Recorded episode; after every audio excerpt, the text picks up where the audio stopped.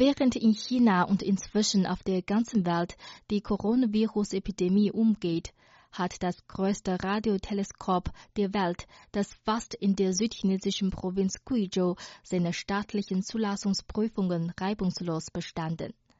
Das Radioteleskop, das aus 4500 dreieckigen Metallpanelen mit einem Durchmesser von insgesamt 500 Metern besteht, wurde damit offiziell in Betrieb genommen.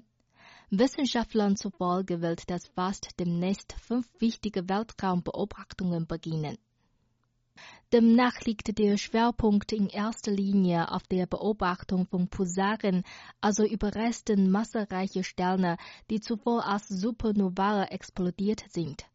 Bei Pulsaren handelt es sich um Neutronensterne, die sich mit äußerst hoher Geschwindigkeit drehen und daher in regelmäßiger Abfolge Impulse elektromagnetischer Wellen abstrahlen da die Pulsarsignale eine Frequenzstabilität in der Größenordnung einer Atomuhr aufweisen, könnte die Präzision vorhandener Atomuhren mit Hilfe der Pulsare chinesischen Wissenschaftlern zufolge noch beträchtlich erhöht werden.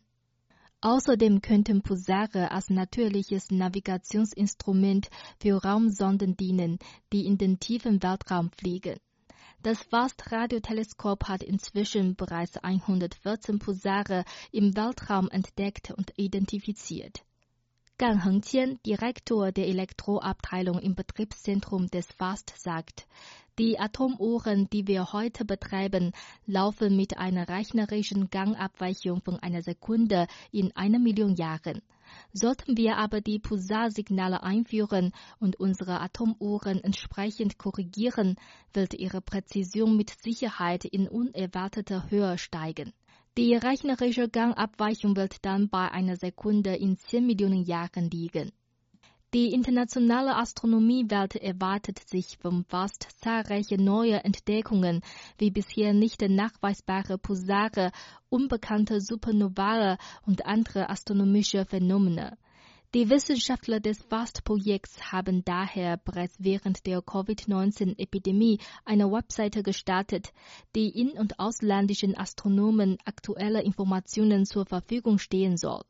Sun Chun, Ingenieurin im FAST-Betriebszentrum, sagt, Wissenschaftler können uns auf dieser Webseite ihre spezifischen Wünsche mitteilen.